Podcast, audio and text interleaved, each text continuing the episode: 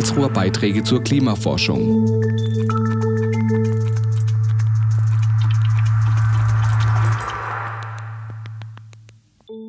In der heutigen Folge Karlsruher Beiträge zur Klimaforschung geht es vor allem um erneuerbare Energien. Um genau zu sein, Energieträger aus Sonne, Wind, Wasser und Luft. Diese nachhaltigen Quellen bringen jedoch auch gewisse Hürden mit sich. Denn Faktoren wie beispielsweise Standort, Nachfrage, saisonale Bedingungen bis hin zu politischen Entscheidungen spielen alle eine Rolle, wenn es darum geht, fossile Energien durch erneuerbare zu ersetzen. Zu Gast ist heute Herr Prof. Dr. Roland Dittmeier.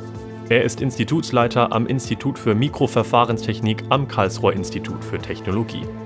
Mein Name ist Joshua Bayless. Herr Professor Dr. Dittmeier, es freut mich sehr, Sie in der Podcast-Reihe hier begrüßen zu dürfen bei Karlsruher Beiträge zur Klimaforschung. Sie sind Institutsleiter am Institut für Mikroverfahrenstechnik hier am Karlsruher Institut für Technologie. Da würde ich sagen, fangen wir vielleicht erstmal mit der Frage an, was genau denn die Mikroverfahrenstechnik ist. Ja, die Mikroverfahrenstechnik äh, beschäftigt sich im Prinzip mit strukturierten verfahrenstechnischen Apparaten. Das heißt, die haben interne Strukturierungen, Kanäle, äh, ja, ähnliche Einbauten, die dazu führen, dass man sehr gut Wärme und Stoffe transportieren kann aus einem Fluid an die Wand. Also zum Beispiel bei einem Wärmeübertrager, wenn, wenn ich eine Reaktion habe, die sehr viel Wärme freisetzt, dann kann ich das mit so einem System sehr gut und sehr effektiv abführen. Damit kann ich auch Bedingungen in solchen Apparaten bei Reaktionen, aber auch bei anderen Prozessen sehr gut kontrollieren. Mhm. Kann dann auch ähm, höhere Leistungen pro Volumen erreichen und bessere Selektivitäten erreichen, weil ich die Temperaturen besser kontrollieren kann. Das sind so Argumente. Ich kann schneller mischen, äh, weswegen äh, quasi für bestimmte Anwendungen die Mikroverfahrenstechnik sich in den letzten 20, 30 Jahren, kann man eigentlich schon sagen, ganz gut etabliert hat. Für gewisse Anwendungsbereiche oder Technik habe ich jetzt richtig rausgehört, wenn ich jetzt so hingehört habe, dass es da auch beispielsweise um die mh, hm, Energieverteilung geht, weil Sie gerade auch beispielsweise die Wärme angesprochen haben. Genau, also bei vielen chemischen Reaktionen entsteht ja Wärme, zum Beispiel also auch bei äh, Reaktionen, wenn ich Kraftstoffe synthetisiere aus Wasserstoff und Kohlendioxid zum Beispiel, dann wird da Wärme frei. Mhm. Und wenn man die nicht abführt, dann steigt die Wärme unter Umständen im Reaktor, also da, wo auch ein Katalysator ist, äh, zu stark an. Und dann ähm, hat es ungünstige Auswirkungen auf das Produktspektrum. Ne? Also das ist eine solche Anwendung exotherme Synthesereaktionen. Die gibt es auch in der Chemie. Mhm. Und es gibt auch in der, in der chemischen Industrie, da kommt ja die äh, Mikroverfahrenstechnik eigentlich her, auch viele Anwendungen, die, äh, die ähnliche Anforderungen stellen. Also wenn man nicht schnell genug mischt, dann hat man uneinheitliche Verhältnisse und dann läuft die Reaktion an der einen Stelle in eine Richtung, die man gar nicht haben will. Man macht sehr viele Nebenprodukte. Mhm. Und das passiert in konventionellen Apparaten bei solchen Reaktionen schon. Und wenn man dann diese Mikroapparate oder mikrostrukturierte Apparate hat, dann kann man das besser kontrollieren. Wichtig ist dabei immer der Punkt, das Mikro nicht unbedingt heißt, dass der Apparat an sich klein ist, sondern der hat nur feine Strukturen innen drin. Das kann sehr viele feine Strukturen innen drin haben und im Ende dann doch, am Ende dann doch ein großer Apparat sein. Aber die Mikroeffekte, um die geht's. Die Mikroeffekte, okay. Ja, und da bin ich auch gespannt, wie das jetzt ähm, auch übergreift in das Thema heute, oder ich sage mal den Schwerpunkt, den wir heute ähm, ja, im Gespräch ansetzen möchten. Es geht um Energieträger aus Sonne, Wind, Wasser und Luft, also gerade diese erneuerbare Energie. Denn ähm, das hat natürlich auch sehr stark mit dem Klimawandel und der Klimaforschung zu tun. Das hängt natürlich zusammen. Und irgendwann ist ja der Tag so weit, wo wir keine fossilen mehr haben und dann muss die Versorgung natürlich erstmal weitergehen. Vielleicht erstmal die Frage auch natürlich in Bezug auf Ihre Forschung, welche ja, erneuerbaren Energien gibt es denn oder mit welchen beschäftigen Sie sich am intensivsten?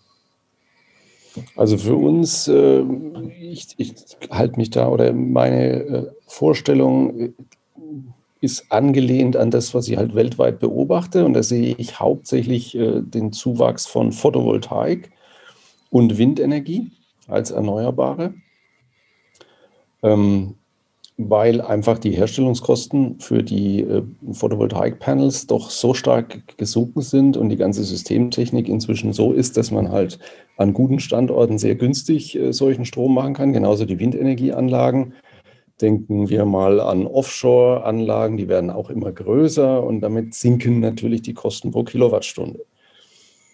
Also das sind die Erneuerbaren, auf die ich schaue. Natürlich gibt es auch Geothermie und ähm, Wasserkraft, äh, wobei da die Potenziale, also zumindest mal für Wasserkraft, ja vermutlich an vielen, in vielen Gegenden relativ gut erschlossen sind. Geothermie sicherlich nicht, aber da sind halt auch nicht so viele Standorte möglich also Wind und Solar. Mhm. Und dann äh, stellt sich die Frage, wie machen wir jetzt mit Wind- und Solarstrom ähm, solche chemischen Energieträger für, die, für in Zukunft? Das, das ist ja unsere Vision. Mhm. Dann stelle ich direkt die Frage, wie kann das denn geschehen? Wie machen Sie das? Genau, also vielleicht holen wir dazu noch mal kurz aus. Also wenn man heute das Energiesystem anschaut, dann ähm, verursacht der, wir sind ja getrieben von den CO2-Emissionen, das ja, haben Sie ja gesagt, Klimakatastrophe bedeutet, wir müssen schnellstmöglich runter mit den CO2-Emissionen weltweit. Brechen wir das runter auf Deutschland oder Europa, dann sieht es so aus, dass wir ungefähr 20 Prozent der Endenergie ist Strom, mhm. 80 Prozent der Endenergie, Endenergie ist nicht Strom. Also das heißt, wenn wir jetzt äh, erneuerbaren Strom ausbauen, dann müssen wir ja quasi auch einen Shift in der Endenergie haben. Also zum Beispiel Batteriemobilität, Elektrifizierung der Industrie, Heizen mit Strom und so weiter. Das sind alles Dinge, die äh, dann ablaufen müssen. Das wird den Stromanteil erhöhen an der Endenergie. Aber es wird trotzdem ein gewisser Anteil natürlich übrig bleiben. Ja. Also ich kann äh, Langstreckenflug zum Beispiel nicht anders machen in den nächsten 50 Jahren als mit Kerosin. Mhm. Ich kann manche anderen Dinge auch sehr schwer anders machen als mit flüssigen chemischen Energieträgern, vielleicht mit Wasserstoff. Aber all die müssen schon mal eben dann aus erneuerbarem Strom mhm. erzeugt werden. Über Elektrolyse ja. und Folgeschritte. Das ist das, das Schema, das nennt man ja auch Power to X, mhm. dass man im Endeffekt erneuerbaren Strom als energiereiches äh, Edukt, sage ich mal, mit dem Kohlendioxid oder Wasser oder Stickstoff als energiearmes Edukt zur Reaktion bringt. Oder das machen wir ja mit der Elektrolyse. Ne? Wir mhm. stecken da Energie rein und erzeugen ein energetisch höher liegendes chemisches Produkt. Das ist unser Energieträger. Ja. Im einfachsten Fall ist das Wasserstoff. Dann reden wir ja nur in Anführungsstrichen über Elektrolyse. Oder es kann auch Synthesegas sein oder es kann auch Methanol sein, es kann Ammoniak sein, es können flüssige Kohlenwasserstoffe sein. So ähnlich mhm. wie die, die wir heute kennen. Also klingt es für mich zumindest erstmal so, dass es doch, sage ich mal, eine größere Auswahl gibt, aber dass natürlich man immer schauen muss, was zu welchem Bereich passt. Jetzt, dann gehe ich gerne auch in die Richtung, gibt es dann auch Probleme oder Sie haben es ja gerade ein bisschen angesprochen, Hürden, die mit eben diesem erneuerbaren Energiesystem oder erneuerbarem Strom verbunden sind. Was sind denn da die, sage ich mal, größten oder vielleicht auch welche, die am meisten immer noch, auch aus welchem Grund auch immer, übersehen werden? Ja, also übersehen werden die eigentlich nicht. Man kennt die ja. Also mhm. der erste Punkt ist natürlich dieser erneuerbare Strom aus Wind und Solar. Ähm, Strahlung, der schwankt natürlich zeitlich und er passt auch örtlich nicht unbedingt äh, zu, zu der Nachfrage. Ne? Also ich habe Gegenden, da kriege ich sehr viel erneuerbaren Strom, wenn ich da Anlagen hinstellen würde, aber da habe ich halt wenig Verbraucher. Das heißt, ich muss dafür sorgen, dass die Netze das auch vernünftig transportieren können. Mhm. Beim Stromtransport in Netzen habe ich natürlich auch immer Verluste. Ne? Das ist ja nicht so, dass das eine Kupferplatte wäre. Das und alles verlustfrei dann überall hin transportiert wird. Also das ist schon mal das eine. Und ich muss dann auch saisonal speichern, ne? weil, ich, weil ich halt ähm, auch quasi für den Winter bei uns äh, dann einfach ähm, zu wenig äh, Photovoltaik zum Beispiel hätte. Und dann muss ich halt eben auch große Energiemengen speichern. Das ist schon mal ein Problem. Das erzeugt zusätzliche Kosten. Das erfordert technische Lösungen, die man dann implementieren muss. Das andere ist natürlich schon die angesprochene ähm, Frage, dass wir das ja jetzt umwandeln wollen in andere Energieträger. Und mhm. da konkurrieren wir ja mit den fossilen Alternativen. Ja, solange wir die fossilen Alternativen nicht verbieten, was wir nicht unbedingt wollen, mhm. äh, weil es ja gar nicht so einfach geht von heute auf morgen, haben wir eine, eine ökonomische Konkurrenz. Sprich, die Kosten dieser erneuerbaren Energieträger müssen ja irgendwie konkurrenzfähig sein. Und ja. da ist natürlich die Herausforderung, ne? weil ich brauche da eine große Menge erneuerbaren Strom zu günstigen Preisen. Ja.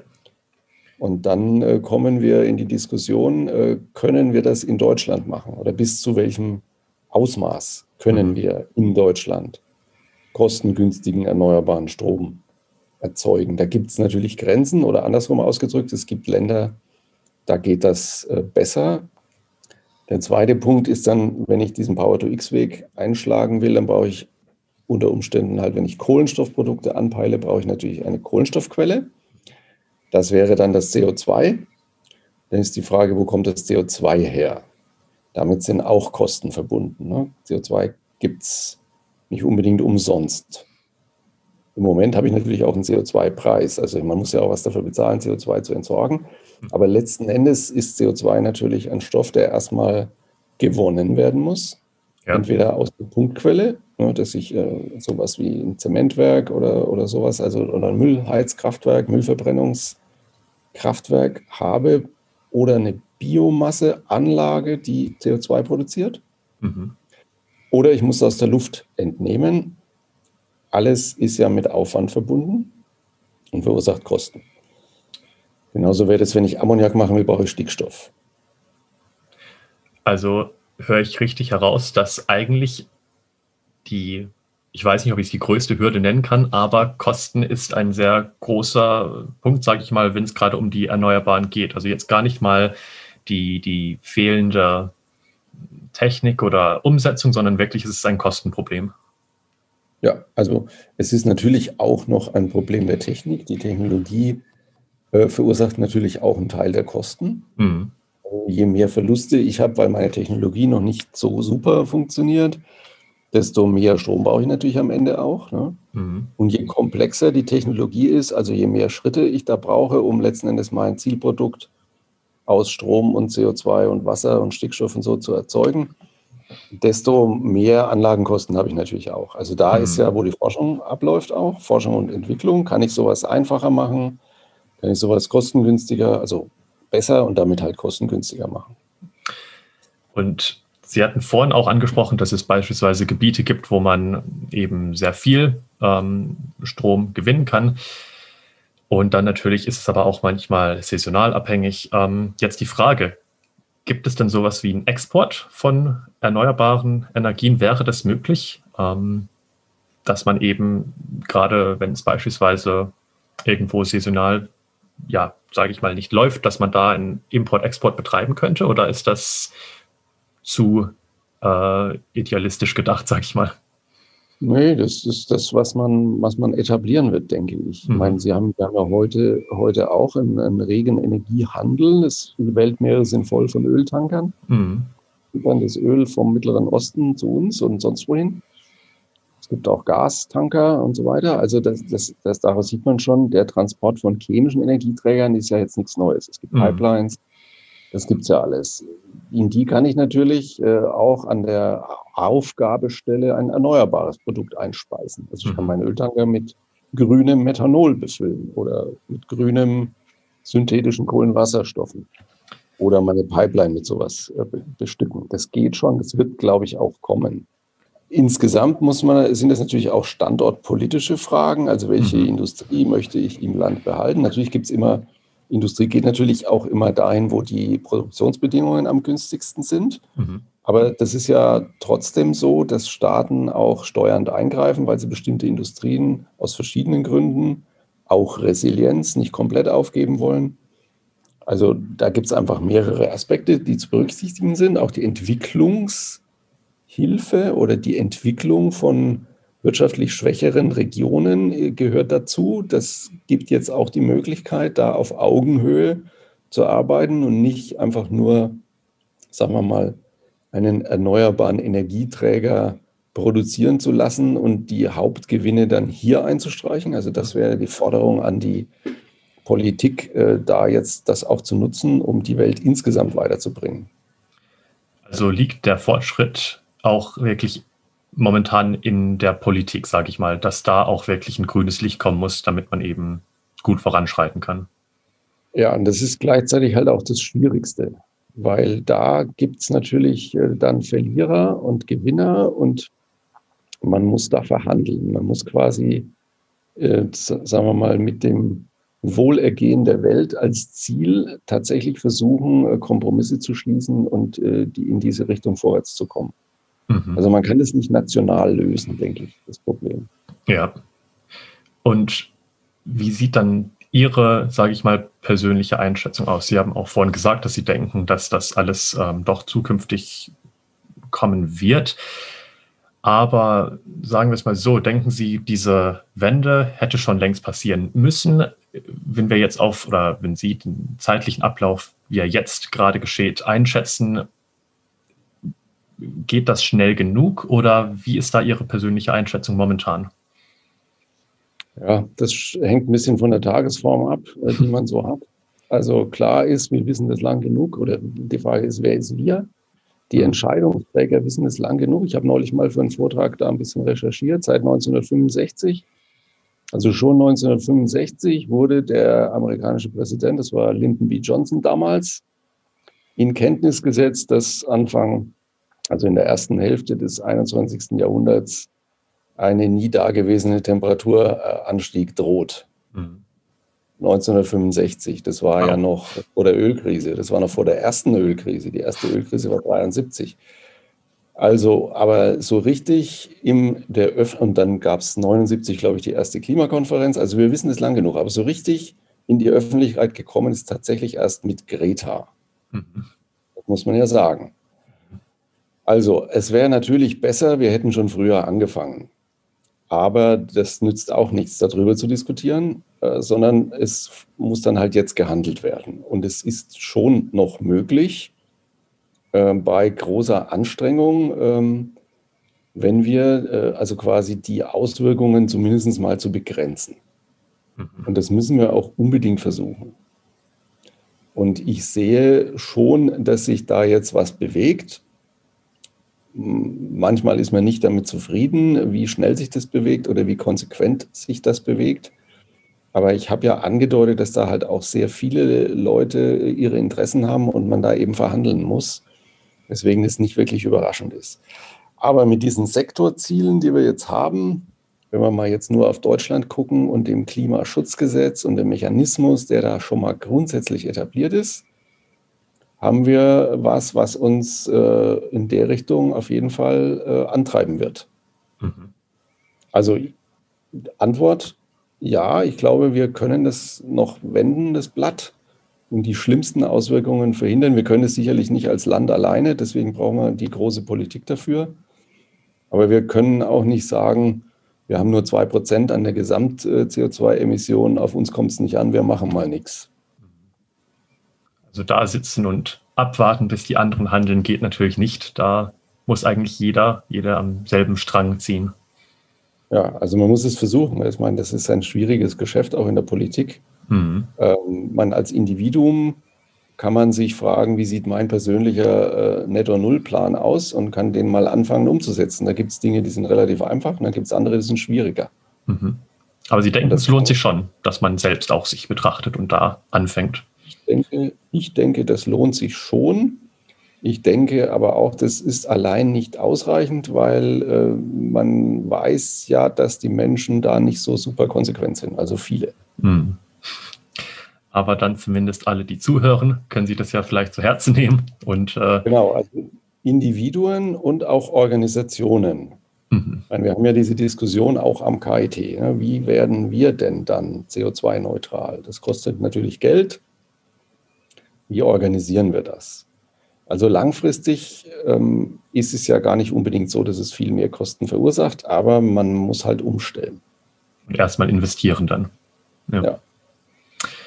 Das ist wirklich spannend und eine Frage, die ich gerne immer zum Ende hin ein bisschen stelle, ist, ob Sie denn hm, aktuelle oder auch in naher Zukunft liegende Projekte haben, die Sie vielleicht schon mal vorab ähm, mit uns teilen möchten, was ansteht ähm, in Ihrem Institut beispielsweise?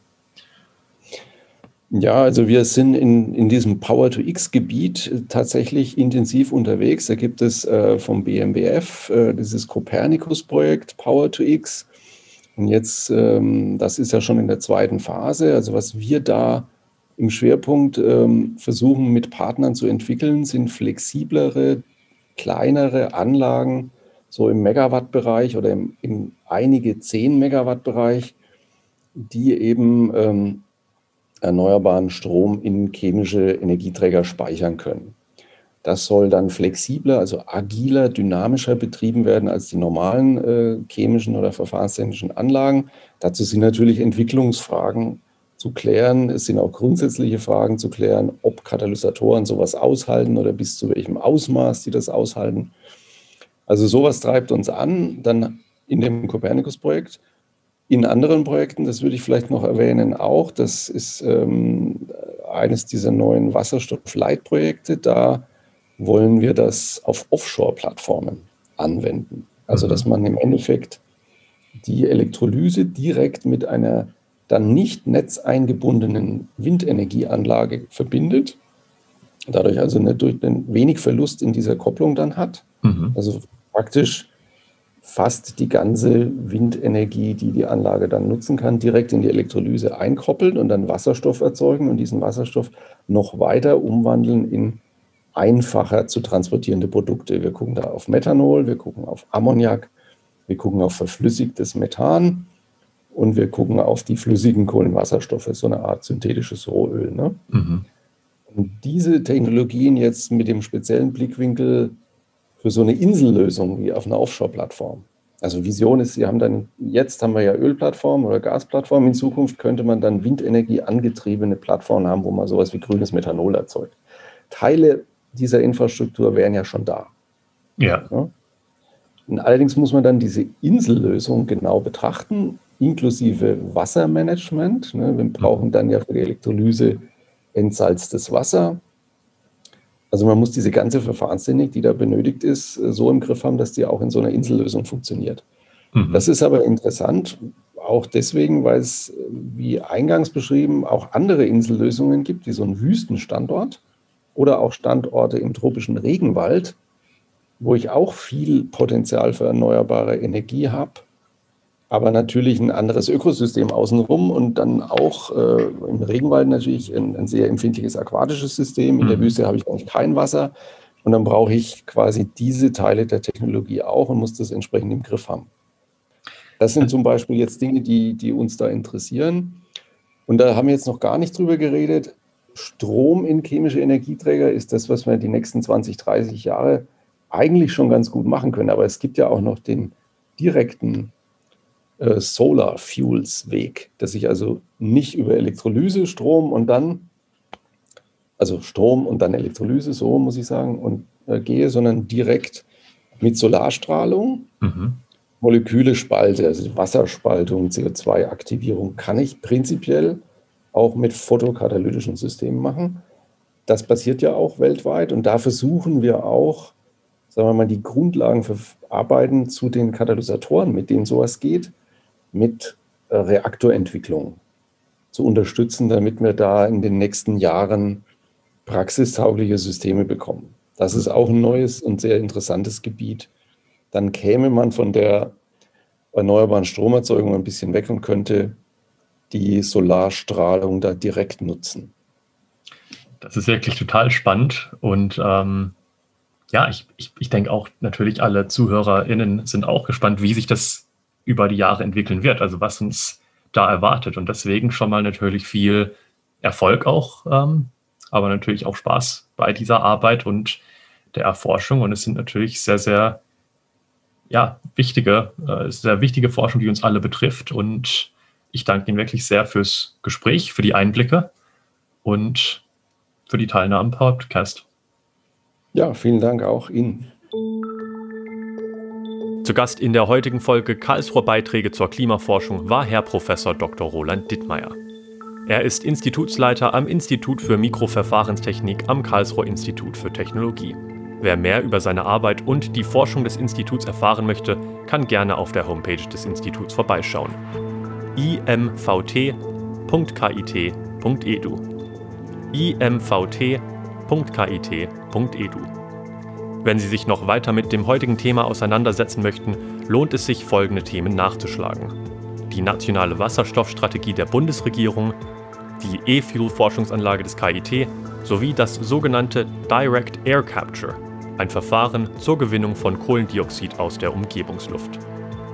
Mein Name ist Joshua Bayless, vielen Dank fürs Einschalten und bis zur nächsten Ausgabe Karlsruher Beiträge zur Klimaforschung.